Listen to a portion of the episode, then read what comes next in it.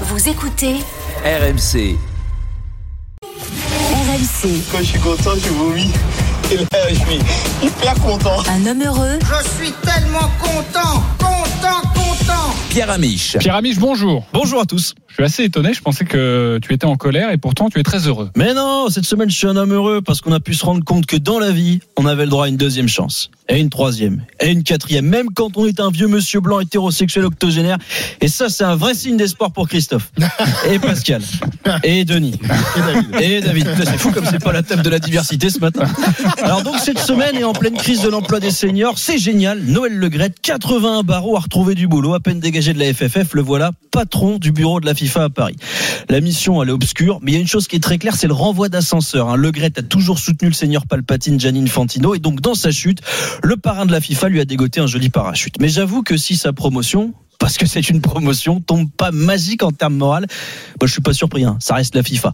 En revanche, j'ai été étonné par la réaction du monde du football lui-même. Tapis rouge, adoubement, hommage unanime, ça c'est le football français qu'on aime. Je veux simplement saluer ici le grand dirigeant qu'il a été.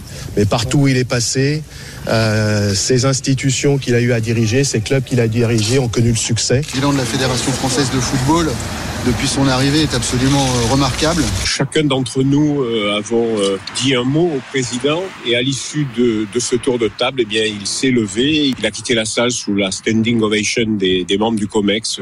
Il y a que moi que ça choque. Déjà, un hommage posthume à un mec vivant, c'est rare. Normalement, on attend que le gars soit froid pour dire qu'il était formidable.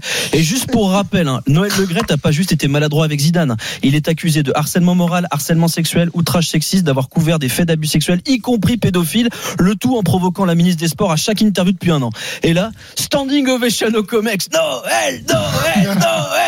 On va où là? Je veux dire, je sais que le monde des bisounours, ça existe pas pour de vrai. Mais la morale, c'est pas juste un truc pour faire joli sur Twitter ou pour alimenter mes chroniques. Hein. Ça a du sens, la morale. Et je sais pas, à un moment donné, il faut savoir partir sans sombrer dans le jeunisme.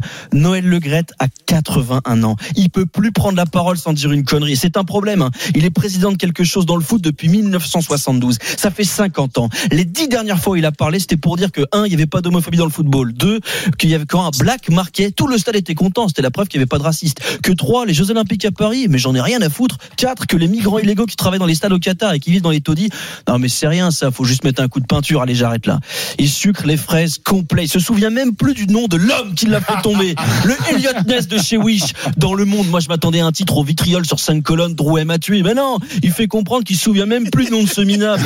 Bon, même temps, il se souvient plus du nom de la ministre non plus. hein. Et parce qu'il doit démissionner, parce qu'il est clairement dépassé, parce que le, le monde qui l'entoure, il le comprend plus, et qui multiplie les petites boulettes et les grosses conneries, ça deviendrait une victime. Mais là, on inverse totalement le truc. Non, Noël Legrette n'est pas une victime. Et qu'il jure vengeance ou justice, ça changera rien, ça, ça changera rien à la fin. Ça la rendra juste plus longue.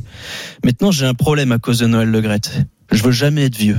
Je veux pas mettre du fixe dents et des couches. Je veux pas finir dans un mouroir de luxe avec des gens comme moi. Je veux claquer à 52 ans. Je veux finir dans une immense boule de feu au volant d'un cabriolet rouge avec ma maîtresse de 24 ans à me faire des grands rails de cocaïne et de Viagra pilé en buvant des sauts de cocktail hors de prix sur un yacht loué grâce à un presso finco. Je veux perdre la boule et me balader à poil sur l'île d'Oléron juste pour foutre les jetons aux gosses de ces cieux. Je veux vivre à crédit aux Maldives et cramer mes derniers moments de vie dans un paradis artificiel, quitte à lâcher la rampe, que ce soit avec panache. Et quand viendra ma dernière heure, que mon bref passage sur Terre prendra fin. Je suis pas sûr de vouloir laisser autre chose que des dettes et des souvenirs délirants et traumatiques à mes gosses.